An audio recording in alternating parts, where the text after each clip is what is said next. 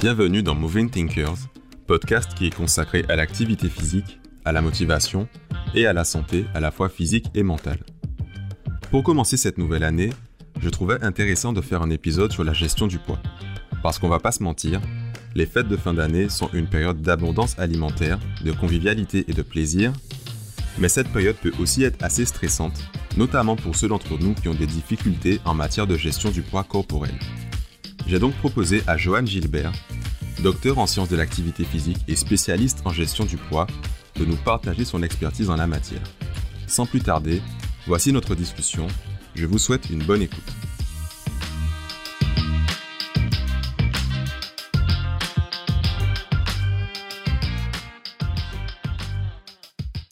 Joanne, merci d'avoir accepté euh, mon invitation. C'est plaisir. Est-ce que tu peux te présenter euh, pour ceux qui nous écoutent? Bien sûr. Donc, euh, je suis docteur en kinésiologie, ce qui veut dire que j'ai fait mon bac, ma maîtrise et mon doc en kinésiologie. Donc, huit ans et demi à l'université. C'est ce que j'ai fait, à me concentrer à un sujet précisément qui est, qui sont les facteurs qui influencent le poids corporel. Il y en a de nombreux. Je me suis principalement intéressée à la dépense d'énergie, donc l'activité physique, puisque je suis en kinésiologie, mais beaucoup d'autres facteurs, dont les facteurs nutritionnels, les facteurs environnementaux, le stress, le sommeil, il y en a énormément.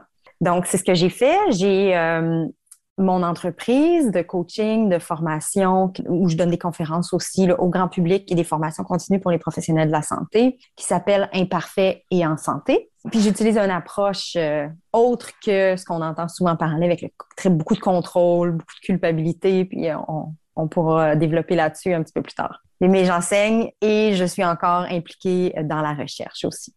Qu'est-ce qui t'a amené à développer une expertise en gestion du poids? En fait, euh, beaucoup de choses.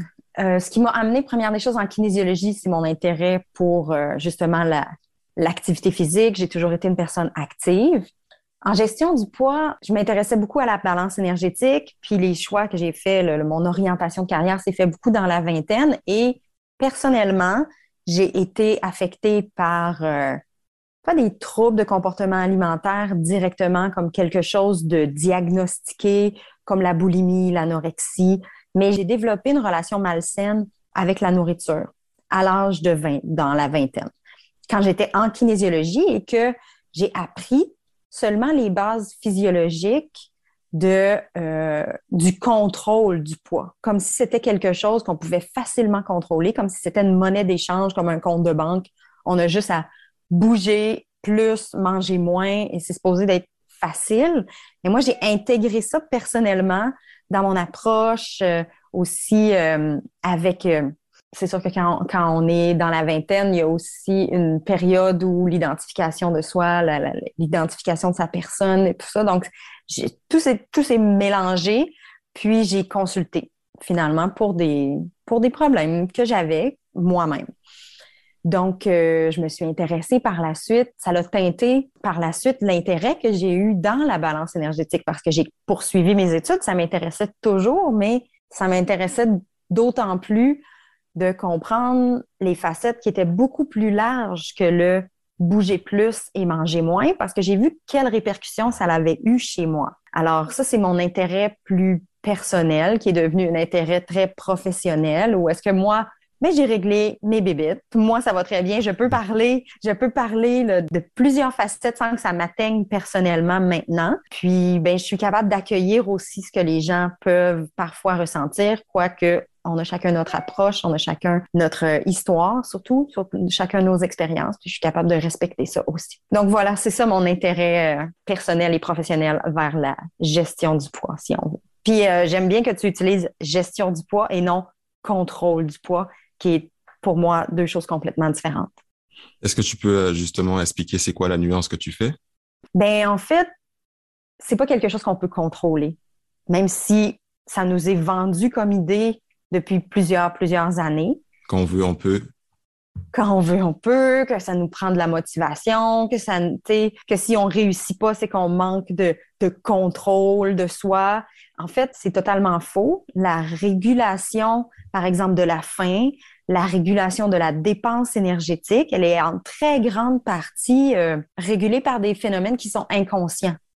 Un peu comme la façon dont on respire, la façon dont notre cœur bat, dont notre cerveau utilise du glucose pour euh, fonctionner. Je ne sais pas quelque chose qui est conscient, c'est quelque chose qui est inconscient. Donc, de hum, vouloir apporter un contrôle logique, rationnel à quelque chose qui est inconscient, qui n'est pas dans le rationnel, c'est là qu'il y a un clash entre finalement ce qu'on nous vend, nous disant que c'est très contrôle, très rationnel, très dans, dans la tête, qu'on doit tout contrôler comme ça, pour finalement quelque chose qui est plus dans l'inconscient, dans le ressenti, dans l'involontaire.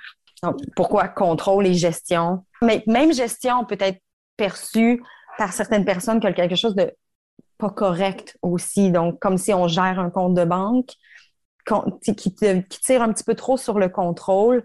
Euh, on devrait essayer de trouver un terme que je n'ai pas encore trouvé, mais tendre vers notre poids santé qui n'est plus en combat avec le corps, qui n'est plus, qui est plus dans l'acceptation, dans l'harmonie qui n'est pas nécessairement dans la gestion. En tout cas, on trouvera, euh, peut-être qu'en discutant, on va finalement trouver un terme ensemble que je vais pouvoir utiliser dans le futur, mais pour l'instant, gestion du poids, c'est ce que j'ai trouvé qui était le plus soft ou le plus proche du réel, si on veut. Avant qu'on aborde la, notion du poids santé, tu as abordé en début d'épisode la notion de balance énergétique.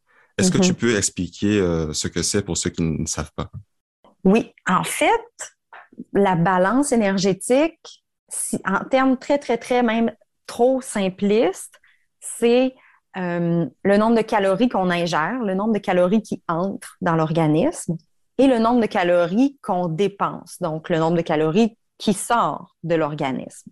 Ce qu'on tend à croire, c'est que justement, on peut facilement contrôler ce qu'on mange et facilement contrôler ce qu'on dépense. Mais c'est faux parce qu'il y a des facteurs, comme je disais, inconscients qui vont nous, qui vont réguler, par exemple, nos sensations de faim, nos sensations d'appétit, non seulement de faim, mais de rassasiement aussi. Donc, on a des signaux corporels qui nous disent quand manger, quand arrêter de manger. Et dans l'environnement dans lequel on vit aujourd'hui, où on est dans l'abondance alimentaire, où euh, on a toujours des stimuli qui nous amènent à manger, des triggers que j'appelle des, choses qui, comme par exemple de, d'aller acheter des vis chez Canadian Tire pour nommer un ou une autre dans n'importe quelle quincaillerie finalement, puis d'avoir un allée de friandises à la fin. C'est pas normal. Euh, de voir partout des annonces de nourriture, qu'on soit euh, sur les médias sociaux, qu'on soit à la télévision, même dans la rue, de voir une grosse vanne de McDo passer avec le gigantesque burger, ben ça, c'est des, des stimuli alimentaires qui, on n'en est pas vraiment conscient, mais ont un effet sur euh, notre fameuse balance énergétique. Puis de l'autre côté, sur la dépense énergétique, mais en fait, on peut contrôler notre activité physique, dans la journée. C'est le fait de bouger davantage, plus ou moins. Mais en fait, ça, c'est pas la majeure partie de notre dépense énergétique dans une journée. Parce qu'à peu près 70% de notre dépense énergétique, c'est notre euh, métabolisme de base. Parfois, on entend parler de ce fameux métabolisme, puis on veut booster notre métabolisme. Il y a beaucoup d'annonces qui, qui nous fait croire que c'est possible. Mais en fait, si on prend la notion simple et très physiologique du métabolisme de base, c'est-à-dire notre dépense énergétique lorsqu'on est au repos, lorsqu'on est couché, seulement pour nous maintenir en vie. Et ça, ça représente, comme je le disais, 70% environ de notre dépense énergétique. Et elle, et on peut pas la booster. C'est pas on peut pas la mettre sur un câble à booster comme on fait avec notre voiture, puis euh, lui donner un choc, puis hop, augmenter ça. Euh, donc, 70% de notre dépense énergétique de la journée n'est pas nécessairement euh, contrôlable en partant. Donc, oui, on peut augmenter notre, dépense énergétique avec notre activité physique, mais comme, comme je disais, c'est une plus petite partie. Non seulement ça, c'est que certains facteurs viennent jouer autant sur l'apport énergétique que la dépense énergétique, comme la médication. Certaines médications vont augmenter la, la prise alimentaire, mais de façon inconsciente. Donc, c'est vraiment difficile de contrôler notre prise alimentaire. Je pense à certains antidépresseurs, par exemple. Euh, euh, donc, on n'est plus dans le contrôle. C'est vraiment spontanément, inconsciemment. Euh, on va avoir une drive ou une envie de manger qui va être plus grand. Donc, il y a certaines médications qui jouent sur ce niveau-là et d'autres médications qui jouent aussi sur notre dépense énergétique, qui va aller réduire notre dépense énergétique ou aller l'augmenter, encore une fois. Euh, donc, il y a les médications, il y a certains facteurs de l'environnement, le stress, le niveau de sommeil va jouer sur les deux. Donc, de croire qu'on est parfaitement en contrôle de notre équilibre énergétique ou de notre balance énergétique, ben c'est faux. C'est un mythe qu'on devrait défaire. Alors, c'est pour ça que avec l'approche imparfaite et en santé, j'essaie surtout d'orienter les gens vers des habitudes de vie qui sont saines. Puis en allant vers des habitudes de vie qui sont saines, c'est-à-dire, moi j'en utilise quatre. les quatre piliers, si on veut, c'est une bonne gestion du stress, d'avoir des bons outils, un bon coffre à outils pour nous aider à gérer notre stress, à le ramener à un niveau, un niveau pardon, plus bas dans la journée. Euh, le sommeil, d'avoir une occasion de sommeil d'au moins 9 heures par nuit. C'est beaucoup quand même. C'est plus que ce qu'on entend de 8 heures, par exemple. Oui, ben la recommandation de sommeil, c'est-à-dire je ferme les yeux et je dors, c'est de 7 à 8 heures. Mais ce que j'ai entendu dernièrement dans un, un livre que j'ai adoré d'ailleurs, c'est euh, Pourquoi nous dormons? Pourquoi dormons-nous? En français? Why we sleep en anglais. Donc, j'imagine, euh, c'est une personne en neurosciences qui a fait toute sa, ses, études et sa carrière sur le sommeil, parlait d'une occasion de sommeil, ce qui est beaucoup plus facile à intégrer dans notre, dans notre quotidien. Donc, une occasion de sommeil de 9 heures. Je suis couchée, je me repose, prêt à dormir pendant 9 heures. Donc, le deuxième pilier, pilier pardon, c'était le sommeil. Activité physique, mais dans le plaisir. Activité physique de loisir, activité physique pour se faire du bien et non seulement pour compter des calories dépensées. Ou pour se punir, pire. Oh, pire. Là, on tombe dans la négociation de calories et ça devient extrêmement compliqué. Et puis l'alimentation, ben, s'alimenter aussi dans le plaisir.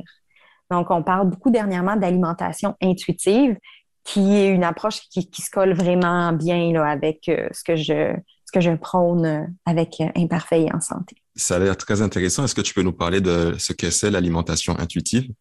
En fait, c'est de se rebrancher sur nos sensations de faim, nos sensations d'appétit, chose qui, surtout si on a fait beaucoup de diètes, on a tendance à s'être complètement déconnecté parce que notre apport alimentaire, elle était gérée par un plan alimentaire, quelque chose de très, très logique, de très, je calcule des calories, je calcule des points, euh, je, j'ai des règles alimentaires strictes, je n'ai pas le droit de ci, j'ai le droit de ça, je mange à telle heure, je ne mange plus après telle heure. Toutes ces règles-là, c'est très, très cérébral, très logique, quand dans le fond, l'être humain est bien fait et a des signaux qui lui indiquent quand c'est le temps de manger et quand c'est le temps d'arrêter de manger.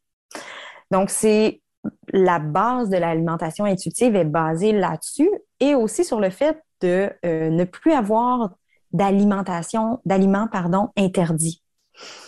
Euh, ça ne veut pas dire de manger burger, frites, gros dessert à chaque midi, parce que un autre principe important, parce qu'il y en a plein de principes avec l'alimentation intuitive, là, il y en a toute une liste, mais euh, ceux que j'énumère, c'est peut-être les plus importants, puis ceux qui sont peut-être mal compris aussi dernièrement quand on parle d'alimentation intuitive. C'est comme, ah, je peux manger n'importe quoi. Non, tu peux manger n'importe quoi qui va améliorer ton bien-être, ta santé, autant physique que mentale.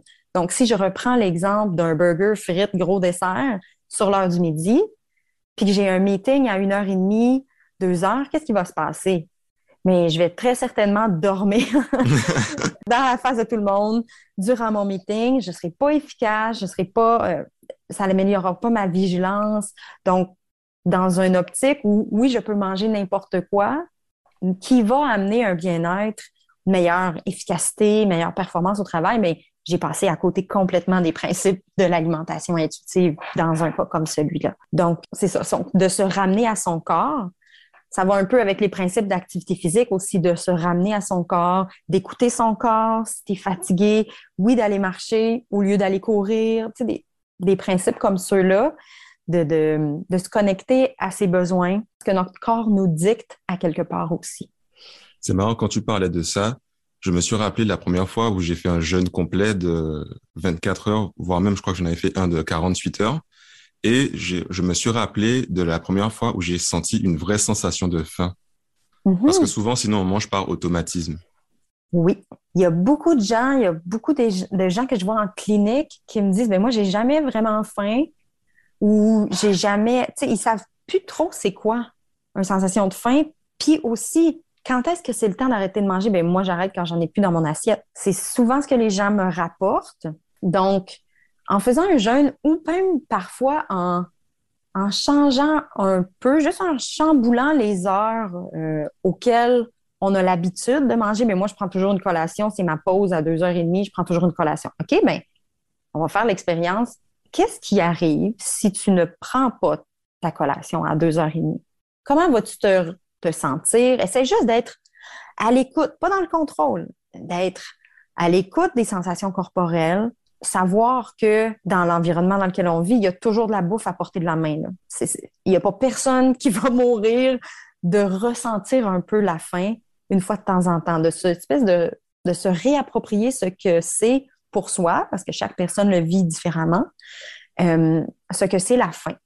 Ben, ça, ce serait déjà, mettons, un premier pas vers euh, l'expérimentation de l'alimentation intuitive. Et la prochaine étape, c'est de trouver ce qu'on appelle le poids santé. Oui, d'ailleurs, le poids santé, c'est un mot que je n'utilise plus. C'est un concept que je bannis de mon vocabulaire parce que c'est trop. Il y a un tag, il y a une étiquette qui a été donnée à cette fameuse notion de poids santé qui est, pour moi, en fait, deux notions qu'on a mis ensemble et qu'on ne devrait pas mettre ensemble. Parce que ce que ça dit, le poids santé, c'est comme s'il y avait un chiffre sur la balance qui nous garantissait la santé. Et c'est tellement faux. Euh, puis si, dans des messages de santé publique, on utilise cette notion-là, ben, qu'est-ce qu'on dit aux gens qui ont le, qui sont dans la case poids santé? Ce qu'on leur dit, c'est, ben, toi, tu, tu peux faire n'importe quoi, puis je suis sûre que tu en as déjà entendu des gens qui disent, ben, moi, je peux manger n'importe quoi, euh, j'ai pas besoin de m'entraîner. Je grossis pas. Yes, je prends pas de poids. Ben, attends un peu. La qualité de l'alimentation est importante pour tout le monde, indépendamment du poids. Le fait d'activer son corps, c'est important pour tout le monde, indépendamment du poids. Euh, donc, ça, c'est quand, ça, c'est les gens qui sont dans la boîte poids, santé. Maintenant, si on pense aux gens qui ne font pas partie de la boîte poids santé, donc, qu'est-ce qu'on leur dit à ces gens-là qui sont, mais ben, selon toi, tiens, je te pose la question, qu'est-ce qu'on leur dit aux gens qui ont un indice de masse corporelle, parce que c'est généralement comme ça qu'on l'identifie, qui est soit plus bas ou plus élevé que la fameuse boîte? Ah ben, principalement qui sont pas normaux, qu'il y a quelque chose qui, qui cloche avec eux, quoi. Ben voilà, qui sont automatiquement malsains, qui font pas les bonnes choses, qui sont pas, qui sont même, puis je vais plus loin parce que c'est vraiment comme ça que c'est perçu dans la société, qui ne sont pas corrects, qui ne font pas partie de la société, qui ne sont pas de bons citoyens. Ça va loin dans la stigmatisation, la discrimination. Donc, tous les messages qui utilisent cette espèce de notion de poids santé-là, ben, il est lourd de conséquences, en fait, parce qu'il veut dire beaucoup plus que le fameux indice de masse corporelle. Donc, moi, ce que j'utilise, en fait, comme terme, c'est le poids naturel. le poids naturel, c'est quand, en fait, on a trouvé un certain équilibre où on n'est plus en combat avec soi. Puis ne plus être en combat avec soi, ça veut dire les quatre euh, piliers, si je veux, ou les quatre habitudes de vie, on a trouvé une façon de les intégrer sainement dans notre vie sans être à l'excès. Puis, euh, en le faisant, en intégrant ces habitudes de vie-là saines, euh, dans une approche bonne amie avec soi. Donc, en étant conciliant du fait que oui, on, peut travailler beaucoup pour faire des sous, mais on réussit quand même à trouver une balance. On a des enfants qui sont en bas âge, on fait qu'est-ce qu'on peut, parfait, sans culpabilité, sans jugement et tout ça. Donc, d'être très euh, en compassion avec soi, puis avec qui on est, puis euh, avec la, notre réalité, finalement. Donc, ça, c'est les quatre habitudes de vie lorsqu'on est qu'on réussit à les intégrer le mieux qu'on le peut dans notre vie, puis qu'on arrête aussi de se battre contre son corps, c'est-à-dire de l'accepter pour ce qu'il est. Peut-être qu'il n'est pas parfait aux yeux des autres. Peut-être qu'il n'est pas parfait aux yeux de la société qui prône justement un indice de masse corporelle ou qui prône des photos qui sont retouchées au Photoshop, qui ne sont pas réelles. Euh, peut-être qu'il n'est pas parfait à ce niveau-là, mais il nous permet beaucoup de choses, ce corps-là. Il nous permet de bouger, il nous permet de nous déplacer, il nous permet de travailler, il nous permet euh, d'enfanter pour certaines, euh, pour certaines femmes, il, nous permet tellement de choses qu'on devrait l'apprécier pour toutes ces choses-là, puis en prendre soin pour ce qu'il nous apporte. D'ailleurs, moi, je trouve ça vraiment super. Je ne sais pas si tu as déjà vu, mais sur les réseaux sociaux, il y a de plus en plus de, de personnes en situation de surpoids, par exemple, qui font des vidéos en train de faire de l'activité physique. Or, c'était des choses qui étaient quand même assez cachées avant. Les gens n'osaient pas forcément se montrer. Ça se fait mhm. de plus en plus. Oh, moi, je trouve ça génial. Je trouve ça. Euh... Puis, j'irai pas dire courage à eux parce que non, c'est juste normal. C'est normal de voir la diversité des corps parce que ça représente en fait la société dans laquelle on vit. C'est pas vrai qu'on s'en va dans la rue puis on ne croise que des mannequins. je veux dire, c'est pas ça. C'est pas comme ça. les, gens ont différentes formes de corps, différentes grandeurs. je veux dire, c'est juste représenter. les médias sociaux commencent juste à représenter davantage ce qu'on croise dans la rue. Alors, pour ça, moi, je suis, euh, je suis vraiment, vraiment contente de. Puis le message des, euh, des gens qui se battent contre euh, la grossophobie, moi, je salue leur travail. C'est vraiment important que, je veux dire, aujourd'hui, si on regarde les statistiques de Statistique Canada, il y a 60% de la population adulte qui se situe à, qui outrepasse la petite boîte poids santé. 60% donc c'est la majorité. c'est la majorité des adultes, mais c'est pas ce qu'on voit à la télé, c'est pas ce qu'on voit dans les médias sociaux, c'est pas ce qui est, c'est comme c'est pas correct de faire partie de la majorité de la population. Je ne prône pas le gain de poids, je ne prône pas, c'est comme engraisser, allez-y, il n'y a pas de problème. C'est pas ce que je dis. Mais ce que je dis, c'est accepter votre corps comme il est, puis prenez soin de votre corps comme il l'est, sans nécessairement euh, le vouloir plus mince à tout prix. C'est ça qui est le plus important, je pense, dans le message. Et surtout, moi, ce que j'ai trouvé vraiment fascinant ces derniers temps, c'est qu'il y a de plus en plus d'études qui montrent que tu peux être en surpoids, voire même en situation d'obésité, et avoir quand même une bonne santé métabolique si tu es actif physiquement. Exactement. Moi, ce que je... Puis là, j'en vois de plus en plus des, études. Si on fait un peu l'historique des études, pendant longtemps, ce qu'on faisait en tant que chercheur, c'était tout simplement de faire l'association entre l'indice de masse corporelle et la présence ou non de maladie. Mais ça, c'est des associations. C'est pas des études qui expliquent le mécanisme qui pourrait y avoir entre un phénomène et l'autre. C'est comme de dire les gens qui portent des t-shirts jaunes, généralement, ont les cheveux bruns. Est-ce que vraiment le fait d'avoir un t-shirt jaune explique pourquoi les gens ont les cheveux bruns? c'est complètement absurde. Bon, mais ça, c'est une association qu'on peut voir. Ça n'explique absolument rien. Maintenant, on se penche davantage sur l'explication. C'est-à-dire, qu'est-ce qui fait que dans la société, on peut observer des gens qui ont un indice de masse corporelle plus élevé et, euh, par exemple, un risque de maladie cardiovasculaire plus élevé? Bon, ben en fait, là, on commence à s'intéresser aux habitudes de vie. Ce qui me fait dire que finalement, c'est pas le poids qui serait le problème ou la source ou l'explication de, l'augmentation des risques pour la santé, c'est les habitudes de vie. Et il y a des gens qui ont des habitudes de vie malsaines qui ont un risque augmenté de maladies cardiovasculaires, par exemple. Quelqu'un qui s'entraîne jamais, qui est très, très, très sédentaire dans sa journée, ben, il y a un risque augmenté de maladies cardiovasculaires, même si le résultat de ses habitudes de vie n'amène pas un gain de poids. Prenons une personne qui est sédentaire, qui fume, qui mange très peu, mais du junk food. Donc, la qualité de l'alimentation n'est pas là. Il ne va pas nécessairement prendre du poids, mais est-ce que son risque pour la santé et pas augmenter, lui? Clairement.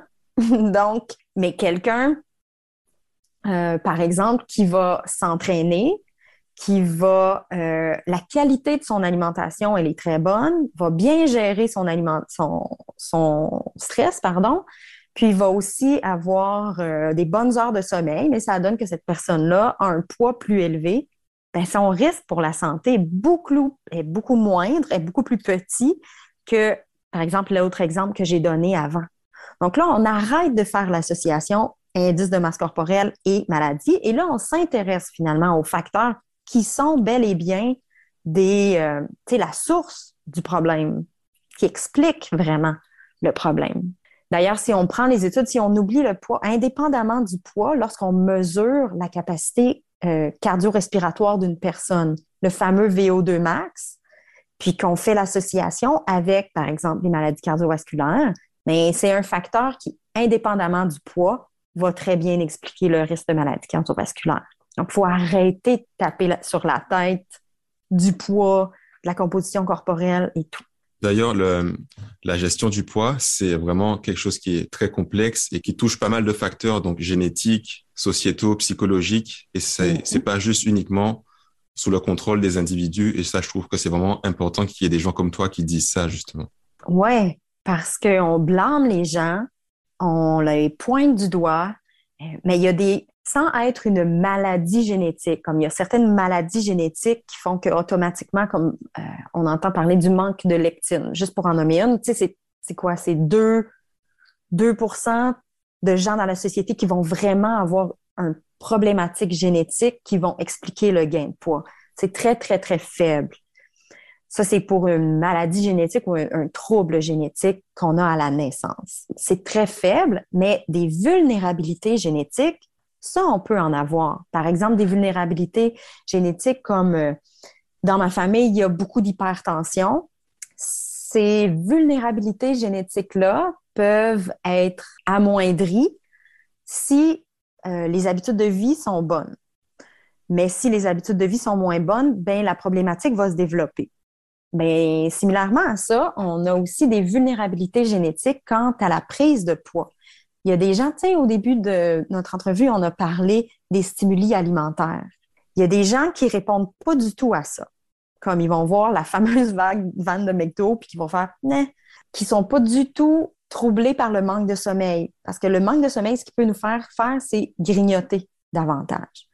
Certaines personnes qui vont être plus vulnérables à ça, d'autres du tout. Donc ça, c'est des vulnérabilités génétiques qui font que euh, si on a grandi dans une famille où les habitudes de vie étaient bonnes, donc des expériences qu'on a connues euh, étaient, nous amenaient ou facilitaient l'adoption de saines habitudes de vie, ben notre vulnérabilité génétique ne s'est pas exprimée. Mais si on est dans un environnement comme aujourd'hui, où il y a énormément de stimuli vers la prise alimentaire, très peu de stimuli vers la dépense énergétique, euh, qu'on n'a pas eu de modèle euh, d'alimentation saine ou de, gestion du stress qui était sain dans notre euh, expérience de vie, ben on va être mené à les pressions sociales nous amènent vers généralement vers des choses qui sont malsaines pour nous. Donc, ben, nos vulnérabilités génétiques viennent qu'à s'exprimer, d'où le gain de poids aujourd'hui.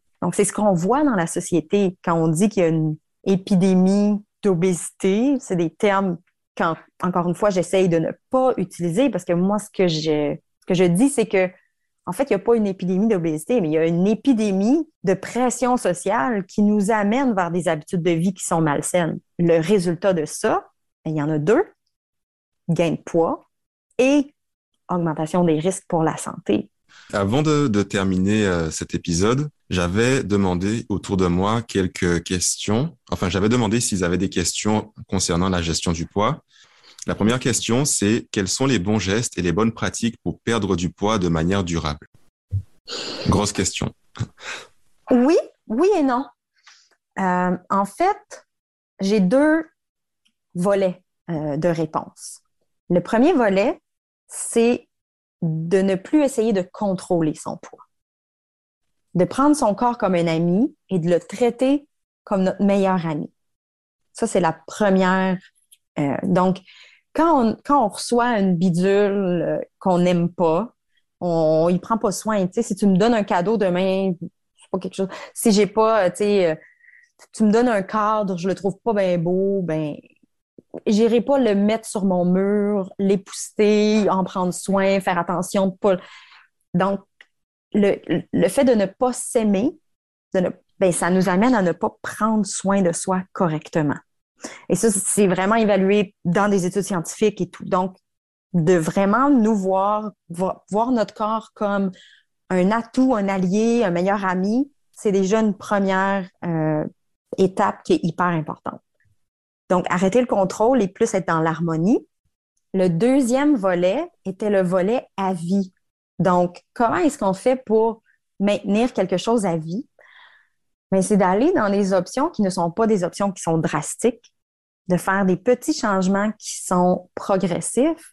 En fait, la question que je pose à tout le monde, c'est, par exemple, tu m'arrives avec un régime quelconque, un régime de bananes à tous les jours. Bon, la première question que je vais te poser, c'est est-ce que tu comptes suivre ce régime-là à vie?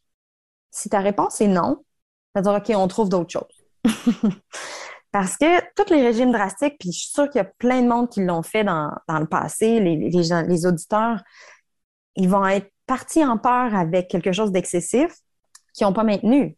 Donc, le résultat étant qu'au début, on perd du poids, puis ben, on le maintient pas parce que le corps réagit à ça. Quelque chose d'excessif, il va augmenter les signaux de faim. Je l'ai dit, c'était inconscient. Le corps, il est bien, il est vraiment bien fait pour nous aider à survivre c'est comme si on créait une situation de famine quand on est en restriction alimentaire. Donc, le corps, il nous envoie des signaux qui fait comme Wow, c'est le temps de manger, la grande. il y a quelque chose qui manque, je manque d'énergie. En plus de ça, il va avoir tendance à diminuer sa dépense énergétique de façon automatique.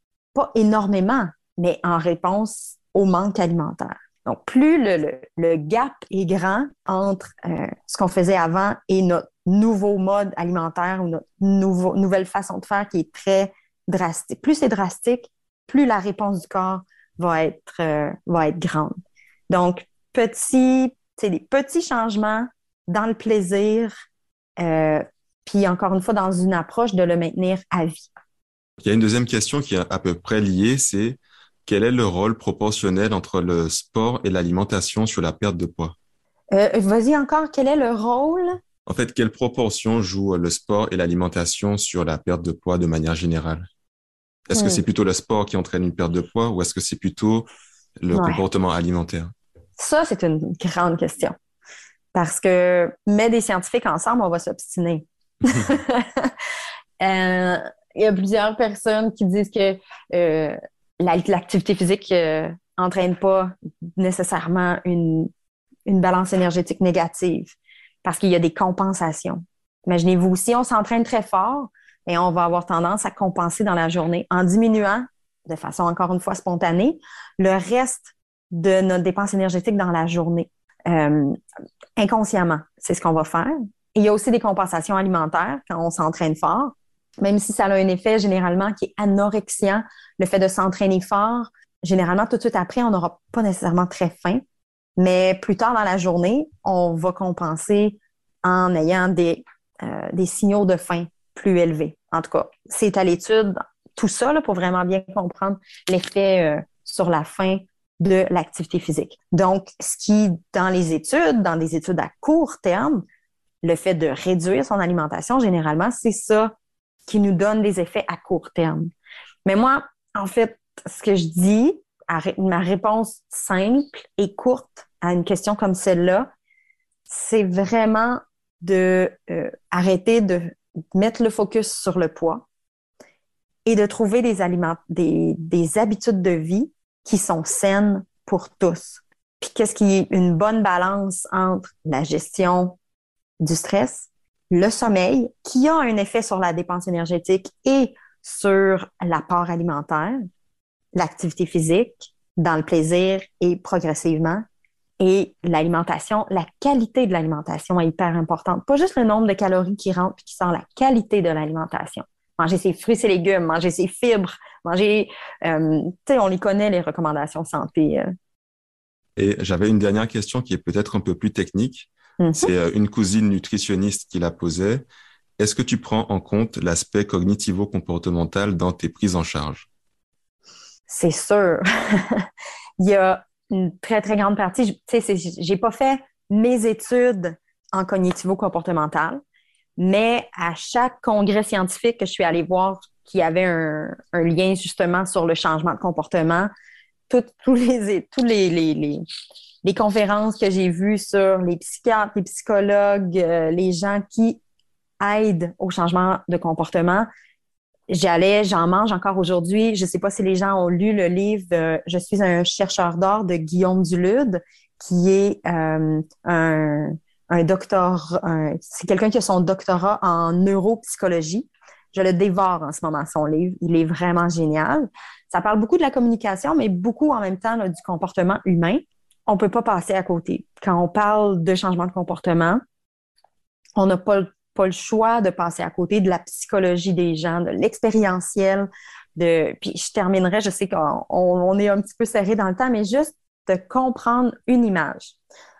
Notre expérientiel, notre inconscient, euh, notre euh, tout ce qui s'appelle euh, sentiment puis émotionnel, imaginez-vous que c'est un gros éléphant. Tout ce qui est rationnel, imaginez-vous que c'est le petit rider, la petite personne sur le dessus de l'éléphant qui essaie de tirer à gauche, tirer à droite, puis que ça, cette image-là, c'est comme ça qu'on prend nos décisions. Tu on a bien l'impression dans la vie qu'on est toujours en contrôle de ci, contrôle de ça, mais la plupart, la très, très, très grande majorité des décisions qu'on prend dans notre journée, mais c'est l'éléphant qui le décide.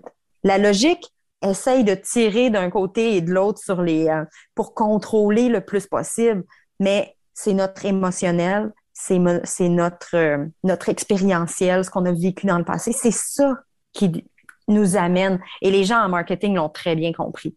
Euh, tout ce qui va chercher l'émotionnel, l'expérientiel, tout ça, c'est comme ça qu'on vend des produits aujourd'hui. Donc, pour revenir au changement de comportement, si on est très, très dans la logique, si on essaye de juste expliquer des choses aux gens, mais c'est comme si on parle au petit rider, la, petite la pauvre personne qui essaye de contrôler le gros éléphant. Mais si on parle à l'expérientiel, essayer de trouver ce qui a du sens pour la personne, l'émotionnel de la personne, là, on vient qu'à parler à l'éléphant qui, lui, quand il décide d'aller dans une direction, c'est là qu'il s'en va. Donc, c'est comme ça que je le vois, le, cognitivo-comportemental. Ça serait l'image que je mettrais à ça. Ben voilà une belle manière de conclure notre épisode. Joanne, où est-ce que les gens pourraient te suivre sur les réseaux sociaux, par exemple? Mm-hmm. Oui, euh, Facebook, LinkedIn, euh, Instagram. J'essaye le plus possible de mettre des photos imparfaites et en santé. Je mettrai les, liens dans la description du podcast. Oui, puis mon, site web imparfait et en santé, tout d'un bout, imparfait et en santé.com. Sinon, tapez Joanne Gilbert, J-O, trait d'union, A-N-N-E, Gilbert, vous allez euh, trouver aussi. Nous sommes arrivés à la fin de cet épisode. N'hésitez pas à le partager si vous pensez que ça pourrait aider certaines personnes de votre entourage. Je tiens aussi à remercier Joanne d'avoir répondu à mon invitation. Je mettrai ses réseaux sociaux dans la description du podcast. Merci à vous d'avoir écouté cet épisode de Moving Thinkers. N'oubliez pas de vous abonner sur Apple Podcast, Spotify et Google Podcast. Quant à moi, vous pouvez me suivre sur Instagram at The Moving Thinker. Et il ne me reste plus qu'à vous donner rendez-vous au prochain épisode. À bientôt!